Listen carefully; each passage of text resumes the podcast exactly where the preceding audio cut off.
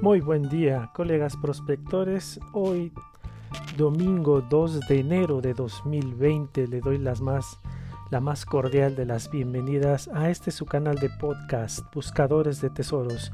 Un canal dedicado a difundir todo aquello que implica la búsqueda de tesoros y aquellas temáticas secundarias también.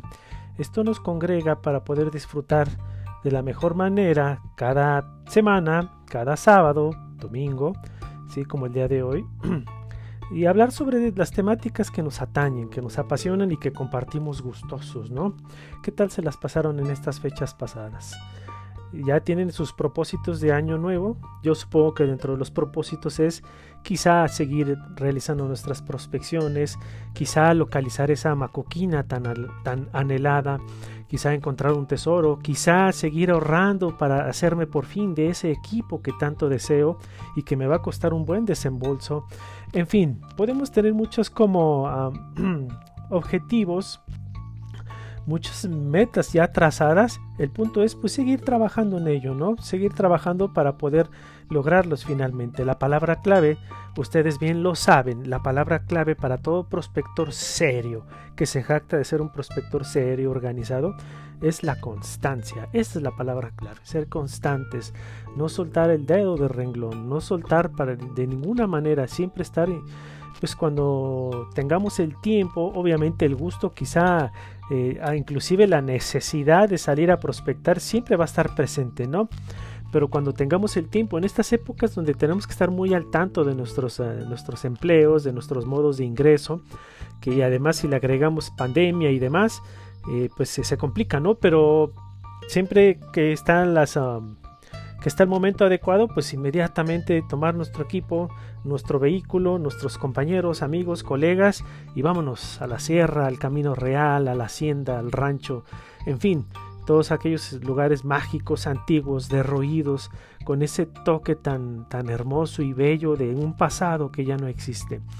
Bien, después de esta introducción tan inspirada que acabo de dar, porque bueno, estamos iniciando año y yo estoy muy feliz porque eh, el canal sigue creciendo, el canal tiene más suscriptores, el canal me han seguido contactando, muchos de ustedes.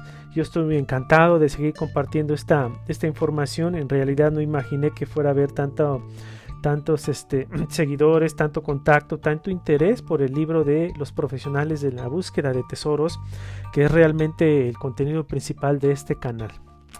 Y bueno, bien, vamos a dejar el preámbulo por un momento y ahora vamos a, a platicar del tema que nos atañe el día de hoy. Hoy nos corresponde hablar sobre una experiencia, una experiencia al menos en mí, a ver, yo como pues el, el fundador de este canal de podcast, ¿no? ¿Qué experiencia les puedo compartir? Bueno, miren, e, es difícil cuando ya llevas algunos años realizando prospecciones con, el ánimo, con miras a localizar un tesoro, ¿no? Y aprender de todo lo que implica esta, esta bella actividad. Este, es difícil a veces acordarse de, de, tantas experiencias. No, no resta más que a veces congregarte con colegas comenzar a platicar y te das cuenta que, sabes mucho, te das cuenta que, que, hay mucho que puedes compartir, hay mucho que has vivido, experimentado, ¿sí? Inclusive aquellas buenas decisiones, aquellas malas decisiones también, porque finalmente nuestros errores nos, nos llevan a la experiencia, a los aprendizajes, ¿no? Y uh, podemos compartirlo, ¿por qué no? Entonces, pues yo haciendo un esfuerzo en la memoria, bueno, digo, ¿de qué les voy a hablar el día de hoy? Si lo que corresponde es hablarles sobre una experiencia. Bueno, yo tuve una experiencia muy de las más importantes que he tenido en mi vida, colegas prospectores. Yo les mencioné hace varios podcasts que yo tuve la localización de un sótano aquí en la ciudad de Querétaro y pude extraer dentro del sótano, entre varias cosas, pude extraer un cuadro que resultó ser una pintura al óleo de, signada por Rosario Cabrera, una pintora con cierto reconocimiento a nivel nacional e internacional. Aunque el cuadro fue evaluado, no es, no es la gran cantidad, pero bueno, yo le doy más bien el valor artístico. No sé si recuerdan que también hablé hace varios podcasts sobre las categorías de tesoros, que hay uno de ellos es tesoros artísticos. Entonces, este tesoro más que monetario económico es un tesoro de, de un artista que es reconocida. Este, este momento fue muy especial porque, miren, e, en realidad no se sabía qué había en el sótano, ¿no? eh, solamente se tenía referencia que existía un sótano. Eso, eso quedaba claro, ¿no? Y de hecho la, el, piso con este como adoquinado de cantera propio de las ciudades coloniales de nuestro país, pues daba ya muestras de algunos hundimientos, es y, sonaba huecos, era algo muy sabido que había un sótano, pero no se ignoraba la entrada al sótano, ¿no?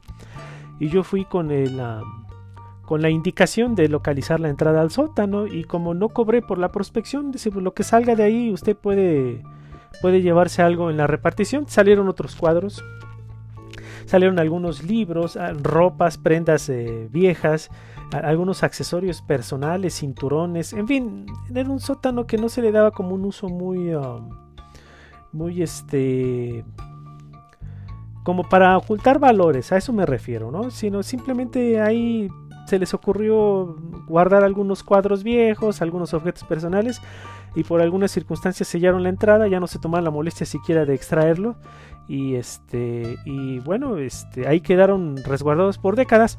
Eh, aunque el tema de, este hallazgo después lo voy a comentar en otro audio, no es el principal del día de hoy, pero nada más comentar que este que hay momentos especiales que vivimos como prospectores. Puede ser una simple macoquina, una moneda antigua, una medalla religiosa, militar, civil.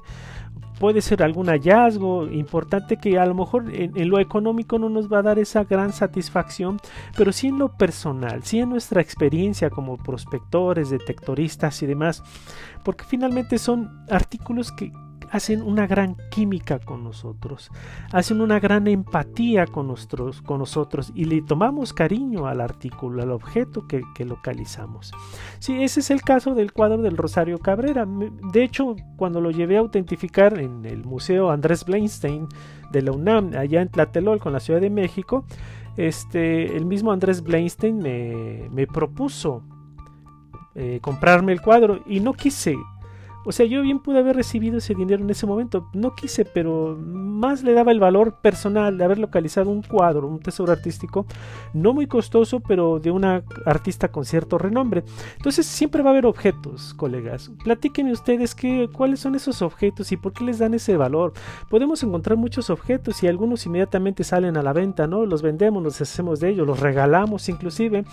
O a lo mejor coleccionamos todo lo que encontramos, pero siempre va a haber un objeto que le demos un valor o varios objetos, uno o varios objetos, que le damos un valor muy personal, de que el que creemos que quizá ya jamás nos vamos a desprender de ese objeto, ¿no? Sería interesante escucharlos que opinaran y yo gustoso, si me lo permiten, si me lo autorizan, yo gustoso lo compartiría en este espacio.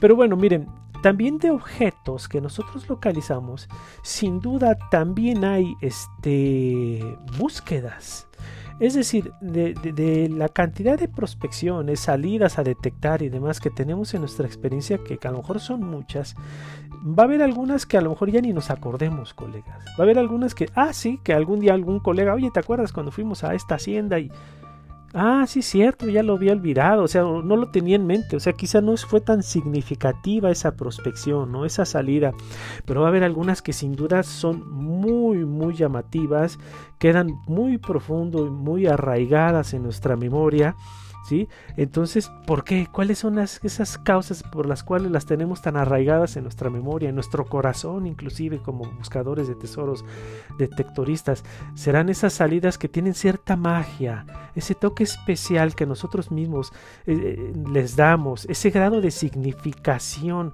no fue cualquier prospección. No sé si a ustedes les pase lo mismo. De las innumerables salidas que yo tuve y que he tenido a lo largo de mis, años como prospector, hay algunas que quizá ya no me acuerde. O sea, realmente fueron casi casi rutinarias. Llegar, bajar el equipo, desenredar los cables, poner las baterías, empezar a coordinarnos y terminamos, salió, no salió, eh, vámonos de regreso y se me olvidó. ¿Por qué algunas sí son especiales? ¿Por qué algunas no, no, no, no las llegamos a olvidar. Obviamente nosotros tenemos quizá definido nuestras razones, ¿no? Ah, pues yo no la olvido, ¿sabes por qué, colega? Por esto y aquellas razones. Ese día era muy especial para mí, qué sé yo. Entonces, ah, eh, de, estas prospecciones especiales, ¿sí? Ah, yo tengo algunas, yo tengo algunas en, mi memoria, ¿no? Y sin duda la que les voy a narrar el día de hoy, porque ya les narré así de, una manera muy escueta la del cuadro que, que, localicé aquí en la ciudad de Querétaro, pero les voy a narrar otra, una experiencia muy bonita que tuve. Ah, y antes de, de continuar con este detalle de esta, de esta vivencia, de esta prospección especial para mí, decir que hay prospecciones que a lo mejor no localizamos nada importante, pero fueron especiales aún así.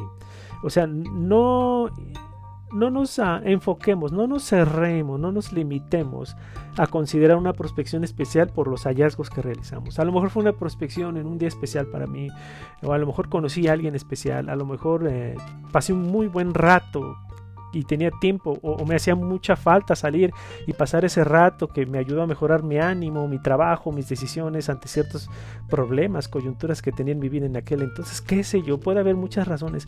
Entonces, esta prospección, sí, aunque no representó un hallazgo real de un tesoro, fue especial porque pensamos nosotros que ya habíamos hallado un tesoro. Eh, es que fue muy obvio y les platico, miren, hace muchos años, aquí comenzamos ya con la prospección, ¿eh? bueno, con la, compartir la experiencia de la prospección. Hace ya bastantes años, estaba yo en una hacienda, ex hacienda, sí, ya derruida, porque ustedes saben que hay algunas que están en muy buena condición, les dan mantenimiento, algunas las hacen hoteles, qué sé yo, no, esta no. Esta estaba ahí en las faldas de un cerro, ¿sí? en el estado de México, ya muy cercano en las fronteras con el estado de Hidalgo, ¿sí? Eh, estábamos en esta preciosa hacienda, por razones obvias voy a emitir su nombre, estábamos en esta hacienda derruida, era un sábado por la tarde. Se nos ocurrió, tuvimos una visita de un amigo en casa, un amigo también de aquí de Querétaro, que es muy apasionado de la búsqueda de tesoros. Eh, llegó de visita, estuvimos platicando, compartimos que en esos momentos estábamos haciendo prospecciones en esta hacienda de una manera constante. Entonces, pues despertó la curiosidad. Después de comer, dicen, oigan, ¿y por qué no vamos a la hacienda que me refieren? Pues me gustaría conocerla, yo de curioso. Como quiera, yo mañana me regreso a Querétaro, ¿no? Pero vamos y vamos a caminar. Me gusta meterme ahí entre sus construcciones, sus paredones eh, derruidos, viejos, antiguos, como todo prospector que también sabe cómo valorar el aspecto artístico, arquitectónico de los lugares antiguos que nos congregan, que nos atañen, o los cuales vamos a hacer nuestras investigaciones, ¿no? Ah, claro que sí. Entonces, pues comimos, nos, estamos nos tomamos todavía una cervecita, disfrutamos un rato y pues en eso pues vámonos porque luego no nos quedan muchas horas de luz y, para que aprovechemos porque el recorrido es grande, es una hacienda, una ex hacienda muy grande, el casco, ¿no? Al que fuimos. Y agarramos nuestra camioneta 4x4 y vámonos. Y ahí nos metimos entre senderos, entre caminos de terracería con tepetate, nopaleras y ahí andamos estos osados aventureros buscadores de tesoros y llegamos por fin al casco, tocamos el zaguán, nos abrió el encargado que ya nos conocía y pásenle como no, adelante, pásenle por allá, lo que ustedes gusten, nomás avísenme cuando salgan. Nos metimos. Estábamos en la casa principal, colegas prospectores. Imaginen ustedes ya esa hora del día, ¿qué será? Como las 6 de la tarde, cuando ya comienza a al languidecer el atardecer, ¿no? Comienza ya el crepúsculo a atenuar sus tonos tan hermosos, naranjas, rojos, morados, en fin. Eh, ya empieza a escasear la luz, las sombras cada vez son más ah, acentuadas eh, y estando en la casona eh, le mostramos a nuestro amigo la cocina, ¿sí?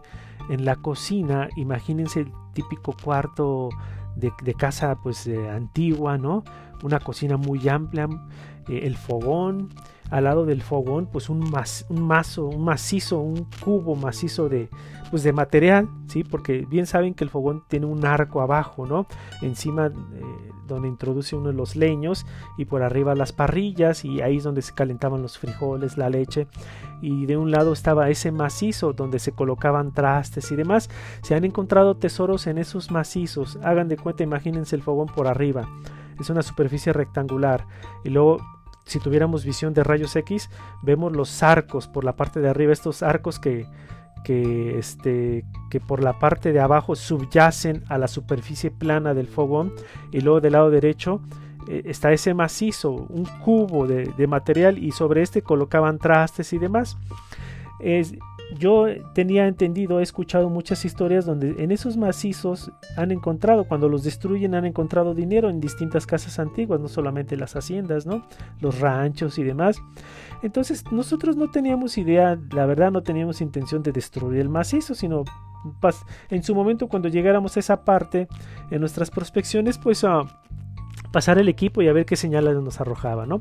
Pero nosotros en ese momento no llevábamos ni equipo, no, llevábamos ni siquiera la vestimenta adecuada, botas y demás. Íbamos vestidos normales de civil, yo con mis tenis y mis jeans, etcétera, etcétera.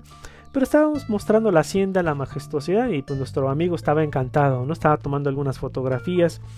Y bueno, eh, en esa cocina, hace algunos años, por ahí de la década de los 60, 70 del siglo XX, no hace mucho, digo, relativamente, una persona vivió en ese, en ese casco, una de origen alemán, ¿sí? y, encontró, encontró en, el, en la pared de esa cocina lo que antaño había sido una alacena, la alacena empotrada en el grosor del de la pared, tenía unos tablones gruesos eh, horizontales colocados de tal manera que eso sirvió como alacena. Ahí ponían trastes este vasijas qué sé yo vasos no y en algún momento de esa época de, la larga historia de esta hacienda, pues al patrón se le ocurrió ocultar en la misma alacena una vajilla de plata alemana.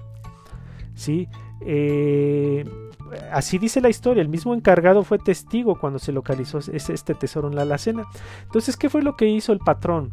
En su momento eh, ocultó la, vajilla de plata, imagínense tantas cucharas, tenedores, cuchillos, eh, vasijas eh, y demás trastes, ¿no? Que era una, este, un, juego de cubiertos y demás muy extenso, como pues, imagínense, para un hacendado, para los invitados era muy grande, pues. Entonces, lo único que hizo el hacendado fue ponerle un recubrimiento de ladrillos a esta alacena. Hagan de cuenta que está la alacena empotrada en una pared muy ancha, ¿sí? con los tablones horizontales. Ahí mete toda la alacena, la, perdón, las vasijas de plata alemana, las acomoda y luego coloca ladrillos, ¿sí? y empieza a aprovechando ese hueco que tenía empotrado, que, eh, que tenía esta pared, ahí acomoda las vasijas y empieza a sellarlo con los ladrillos y luego le pone una capa de, cemento, ¿sí?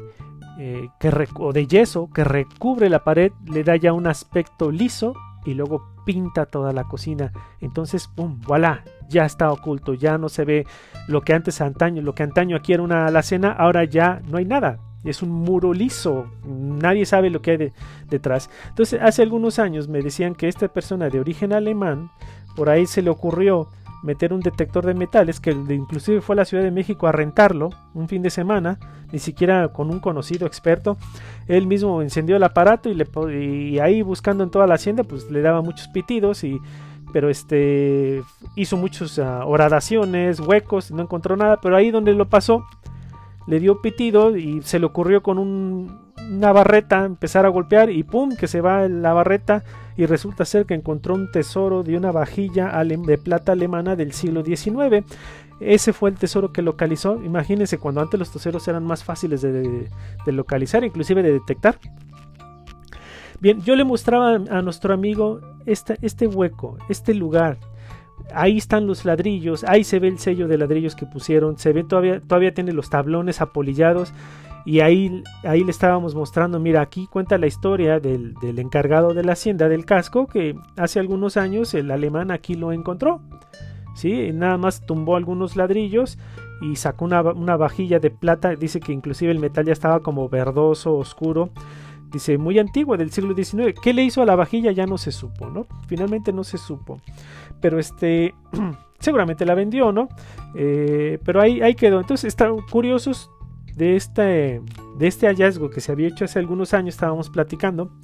Y a mí se me ocurrió subirme al fogón ¿sí? Un fogón muy grande, una cocina muy grande. Estamos hablando de una hacienda muy grande. ¿eh? Entonces, ahí se cocinaba no solamente para la familia del hacendado, se cocinaba para todo el personal, al menos los de planta, ¿no? Los, acasillados ahí que trabajaban en la casa de la hacienda, porque también tenían un comedor muy grande.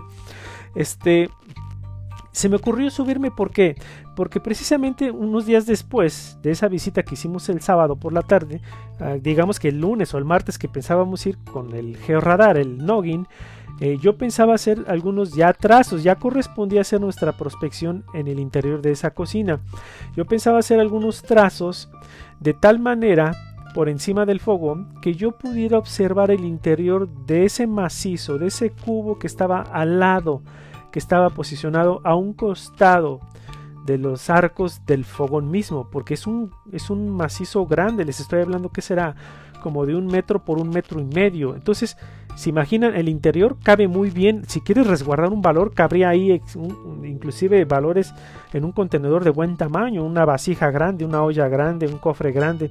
Entonces yo, dentro de los ya planes que tenía es que le iba a pasar el georradar por encima sin destruir el macizo de adobe, ¿sí? Iba a pasar por encima del georradar y si me arroja la típica respuesta timbrada, que todo GPR anuncia que hay un metal, bueno, pues ya íbamos a, junto con el encargado de la hacienda y el dueño, obviamente, íbamos a hacer una, una confirmación, ¿no?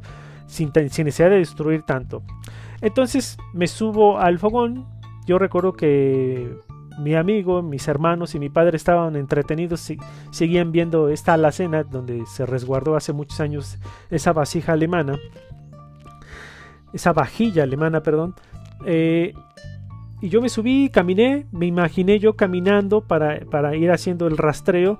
Estaba yo como organizando en ese rectángulo del fogón, estaba organizando cómo iban a ser mis rastreos, eh, los, sí, los rastreos propios de la antena, porque hay que desplazar la antena pegada a la superficie del, fogón en este caso, y para que yo pudiera tener una visión buena y amplia del interior del macizo del fogón mismo, del que tanto les he referido. Entonces estaba yo así planeando. Ese fogón tenía una superficie como de una loseta. Esta loseta no era muy antigua. Esta loseta yo calculo que era como de la década de los 50. O sea, ya había tenido algunas modificaciones esta hacienda, porque todavía seguían viviendo, ¿no? Entonces uh, vi la loseta, me puse encima del macizo, ya no estaba yo posicionado arriba de los arcos del fogón mismo, sino encima del macizo. Imagínense que ustedes están parados sobre un fogón de una hacienda grande y están viendo para abajo. Estaba yo viendo el macizo, viendo más o menos cómo iban a entrar los trazos, cómo iban a salir de ida y venida, y luego la parrilla, la cuadrícula, en fin. y me di cuenta que la loseta de la mera mitad de este macizo del fogón, ¿sí? estaba un poco floja. Y como tenía tierra encima, porque el techo ya había, parte del techo de la cocina, eso no se los dije anteriormente, parte del techo ya había colapsado. Como estaba floja y tenía tierra, entonces sí la vi un poquito como desalineada, en contraste con las otras que son perfectamente cuadradas y están perfectamente alineadas, ¿sí? con su junta nada más entre cada una de ellas. Yo vi esta, esta loseta como despegada de las demás, un poco desalineada y había tierra encima. Entonces yo una vez con mi zapato empecé a tirarle la tierra encima, haciendo movimientos laterales de izquierda a derecha. Comencé a empujar la tierra, las piedras propias del techo, cuando había colapsado quedó ahí escombro. Entonces empiezo a empujar poco a poco y se empieza a asomar muy bien la superficie del fogón, de esta loseta que les digo que no era muy muy antigua tampoco, pero no era tan reciente. Entonces ya se empieza a asomar toda la superficie. Eh, obviamente con polvo yo me ensucié los zapatos, pero yo no tenía ningún problema. Seguía con mi zapato eh, desplazando, limpiando. Ya había yo cubierto casi todo el macizo, regresé el pie y ahí donde estaba la eh, esta loseta como desalineada y floja, que no estaba bien colocada, bien digamos compactada, ¿sí? Hice un movimiento con el pie y con la orilla de la suela de mi zapato a la altura de mi empeine. Allí hice como una pequeña palanca, sin querer, no estaba en mis pretensiones, y como que se atoró con la esquina del superior de la loseta, entonces la empujé. Empiezo a desplazar el pie, se atora la suela con la esquina de la loseta y la loseta cede, comienza a desplazarse, colegas prospectores. Cuando se desplaza la loseta, ¿qué creen que había abajo? Uno, uno espera normalmente pues ver la superficie o el interior del fogón, es decir, adobes, ¿no? O ver la, capa de cemento con la que pegaron la loseta, una capa blancuzca allí y, luego el adobe ahí asomado también. Eh, ¿Y qué creen que vi? Esta fue una de las experiencias más eh, bellas que tuve. Un hueco, colegas. Un hueco que iba hacia el interior de este macizo, como un tiro de mina. Ubican los tiros de mina, como una garganta que, que, que, se mete a las profundidades del subsuelo. Era una garganta, ¿sí? Que la loseta estaba cubriendo. Es decir, esta loseta nunca la pegaron. La utilizaban, la quitaban, la removían para utilizar en ese momento yo lo pensé así, ¿eh? Para utilizar esta como garganta, este túnel que se iba al hueco del fondo del... que se iba, perdón, al, al, interior del macizo. ¿Y cuál creen que era el fin? Pues, o sea, ustedes que hubiesen pensado en ese momento, remuevo la loseta, vi que se levantó, moví más el pie, de plano hasta me bajé del fogón, ¿sí? Moví, ya quité bien la loseta y veo ese túnel, ese pequeño tiro que se va y luego estaba oscuro yo ya no alcanzaba a ver qué es lo que había abajo. Entonces, ¿qué creen? En aquella época yo traía mucho el rollo de la sogue, que, eh, que mucho del imaginario del buscador de tesoros en México y en otros países como Perú también y demás, eh, pues traen este asunto de que la sogue, que hay gente que se ha muerto una vez localizado accidentalmente un tesoro, o no, quizá no accidental, pero finalmente localiza un tesoro, te expones a cierto gas que por el mercurio, que no sé, que cuando se beneficia el metal del oro con mercurio en aquella época, eh, en fin, entonces se crean vapores tóxicos, entonces cuando yo veo el, ah, el hueco, yo les aseguro, colegas, en ese momento yo sentí que ya había localizado un tesoro.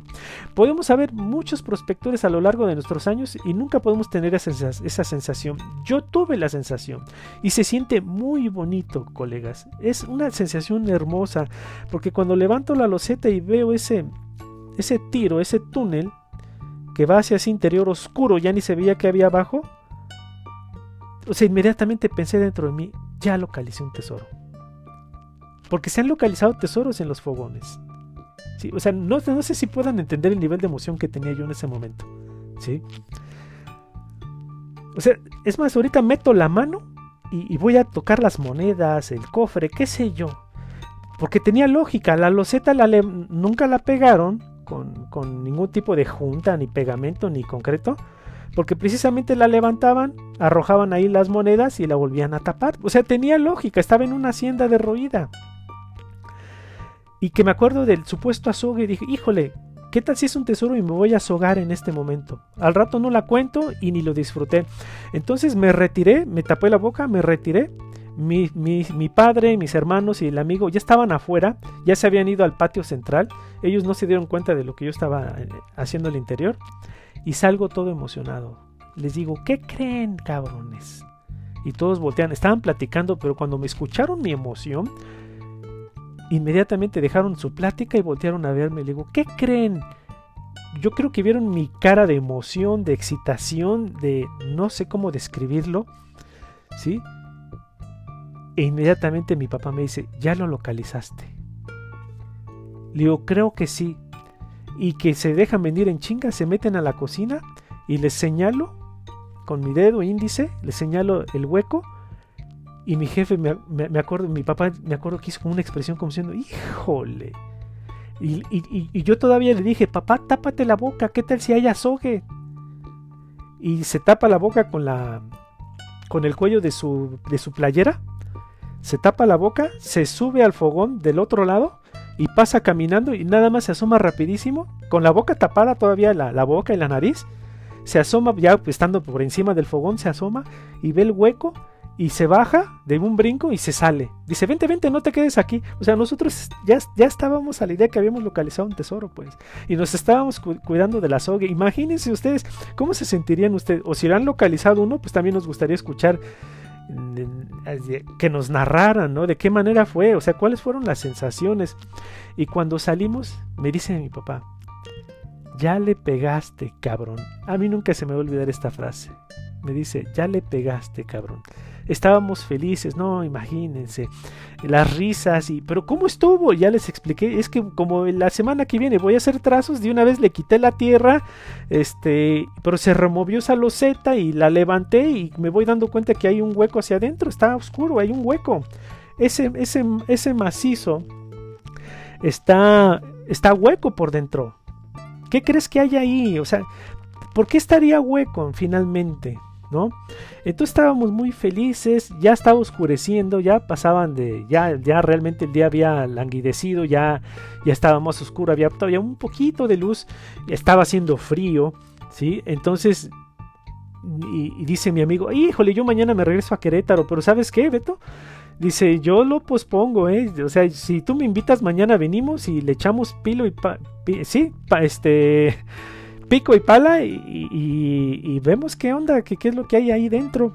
No sé, yo ya no tengo ninguna prisa por regresar a Querétaro. Y dice mi papá, ¿saben qué? Miren, ahorita ya es noche. Este, vámonos. Mañana después de almorzar nos venimos. ¿Sí?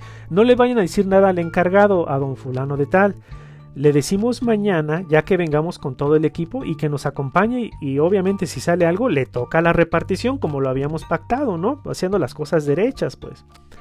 Nos fuimos, no, pues ya se han de imaginar, colegas. Veníamos bien contentos en la camioneta, cualquier estupidez nos hacía reír. Ya casi casi teníamos nuestro, nuestra vida asegurada. Ya imagínense localizar el tesoro en una hacienda tan grande como la que fuimos. Seguramente eran monedas de oro, centenarios, qué sé yo. No empiezas ahí. Yo ni dormí bien esa noche de la emoción. Llegué con mi esposa y estábamos bien felices, cenamos bien a gusto. Eh, de hecho, nos queríamos como seguir platicando, pero mi papá dice, ¿saben qué? Vamos a descansar. Hoy nos vamos a acostar temprano, mañana tenemos una misión importante, mañana tenemos que hacer cierto este esfuerzo físico, hay que estar bien descansados, bien comidos y órale, nos fuimos a la cama, pero aún así pues yo supongo que nadie, los demás, pues, mis hermanos, mi papá pudieron dormir bien, yo tampoco, yo estaba muy inquieto, muy emocionado. Al día siguiente fuimos a almorzar, sí, fuimos a un lugar a almorzar, un buen almuerzo, sí, y una vez habiendo almorzado, y ya que estábamos en la mesa platicando, pues yo nomás veía la hora, veía a mi papá, a mis hermanos, y bueno, ¿y a qué hora vamos a ir o no? Y hasta que dice mi papá, bueno, ¿qué les parece? Poniendo las manos sobre la mesa, echando la silla para atrás e incorporándose, y dice, ¿qué les parece si en este momento ya vamos a la hacienda y vamos a confirmar qué es lo que hay al interior de ese hueco. No, pues nos levantamos, pero inmediatamente como resortes, colegas. Ale, pues vamos, y ya fuimos, este, subimos a la camioneta algunos eh, picos, barretas, palas, eh, eh, en fin, ya ni llevamos equipos. Ah, porque dice, dice por ahí mi amigo, dice, ¿qué onda? ¿No vamos a llevar el GPR? Y sabiamente mi padre dice, pues ¿para qué? Si ya sabemos dónde está el lugar de interés, ¿no? O sea, no hay necesidad, pues. Pues sí, tenía razón. Ya no cargamos con baterías, con cables, con computadoras, con antenas, nada de eso. Nada más llevamos la pura herramienta. Llegamos, le dijimos al encargado de la hacienda, señor fulano, esto pasó el día de ayer y queremos venir a confirmar. Ah, claro, pásenle, cómo no. Él andaba cuidando sus chivas y, encargó a su, uno de sus hijos, a ver, quédate tú ahí con los animales. Y nomás agarró su sombrero, se lo puso y vamos, señores. Y agarró luego, luego una barreta con esas manos tan fuertes, tan propias de un campesino de nuestro país. Y, cuando llegamos les dije, mire, y se queda viendo el encargado de la hacienda dice, Dios mío, eso yo nunca lo vi. Le digo, es que no estaba así. O sea, estaba la loseta y, luego la tierra por el, por el colapso del techo. Entonces, pues eso estaba como cubierto. O sea, no había hasta que yo accidentalmente lo descubrí. Bueno, pues a darle. Bueno, estuvimos dándole. Estuvimos, removimos con el permiso. Removimos primero todas las losetas sin quebrarlas. ¿Sí? Eh, pudimos irlas desprendiendo una a una con cuidado y, ya como que memorizamos cuál era la posición original, las pusimos a un lado. Después ya venía el, asunto del adobe. Ya con una lámpara ya habíamos considerado que toda la noche se, se, ventiló de azogue, también por eso decidimos irnos este, a casa y no, no confirmar eh, la tarde de, de, la localización de esa oquedad. Y bueno, este consideramos, bueno, ya se ventiló, ya no hay azogue, entonces ya nos asomamos alumbramos con una lámpara y ahí vino como que la primera desconcierto porque se veía al, yo, esperaba ver al final honestamente monedas un recipiente con monedas eh, algo acumulado ahí, una, caja de madera. Yo esperaba ver algo así, ya con la lámpara. Se veían muchas telarañas y dentro, de las telarañas por ahí hasta el fondo, ¿sí? Se veía como, un, como una sequía pequeña, como una canaleta pequeñita. Entonces dije, ah, caray, pues ¿cómo? ¿Cómo está esto?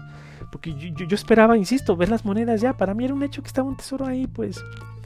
Entonces empezamos a remover los adobes sin destruirlos, los fuimos despegando uno a uno, fuimos llegando y ya después se puso más complicado el trabajo, tuvimos que destrozar algunos. Eh, y, nuestra sorpresa fue que, de repente no había tal hueco al interior de ese macizo. Esperábamos ver como una pequeña cámara, ¿no? Eh, no, simplemente ese tiro, ese pequeño tiro o, u oquedad que iba hasta el fondo del, del macizo del fogón, pues llegaba finalmente como a un tipo de acequia, como un desagüe.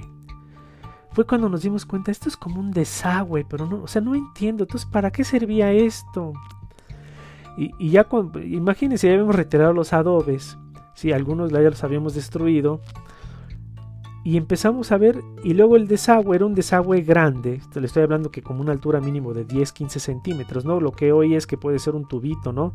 No, era un desagüe con, con, ladrillos, ¿sí? Con su pared y su techo de ladrillos el desagüe, y comienza a irse como al centro de la cocina.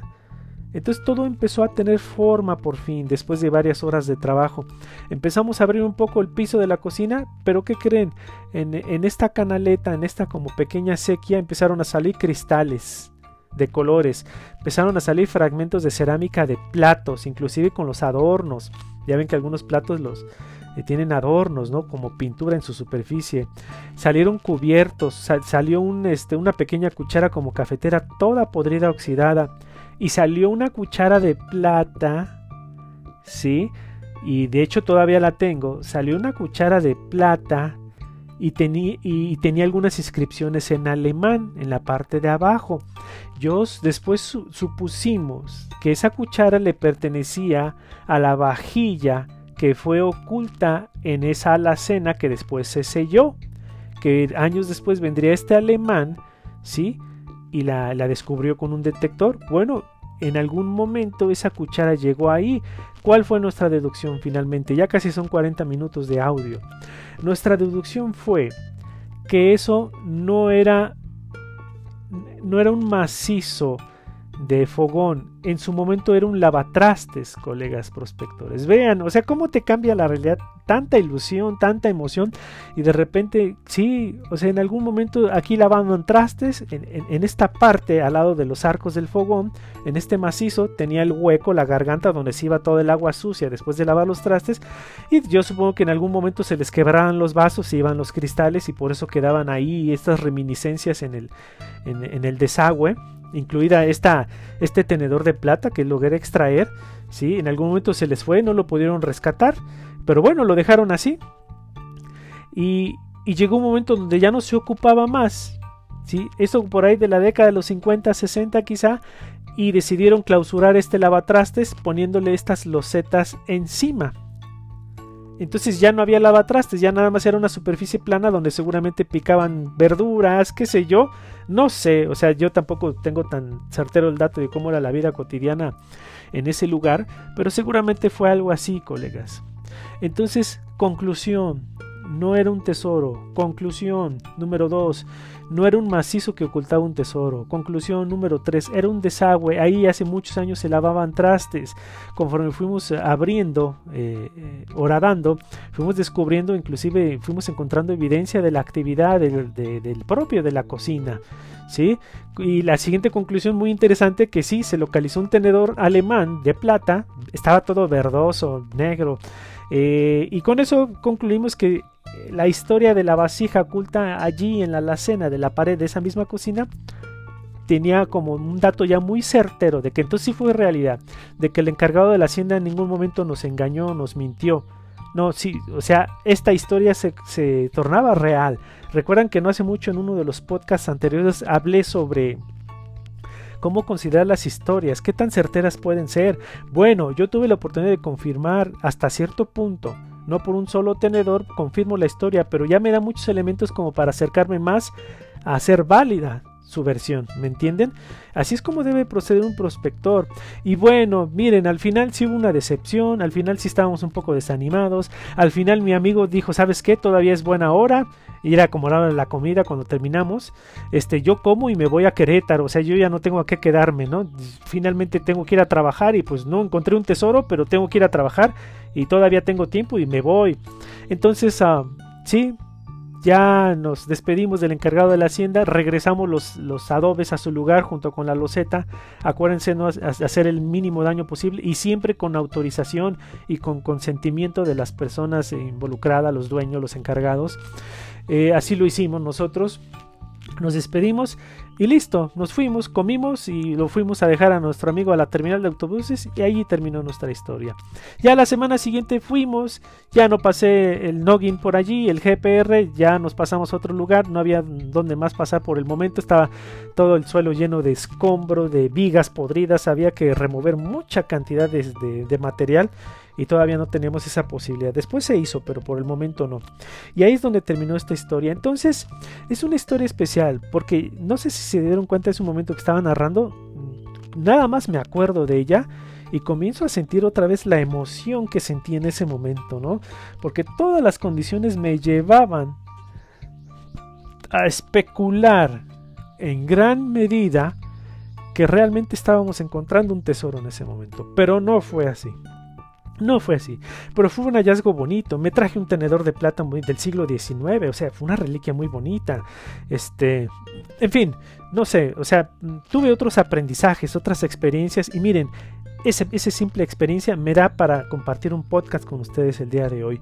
Yo les agradezco mucho por haberme escuchado, les agradezco mucho nuevamente por todo el seguimiento que me han dado este canal. Yo seguiré compartiendo lo gustoso. Ah, eh, y bueno, pues yo les deseo un excelente inicio de año, un excelente inicio de semana. Y sin más por el momento, damos por concluido este podcast y nos vemos el siguiente fin de semana. Que tengan excelente domingo. Saludos y abrazos, queridos prospectores.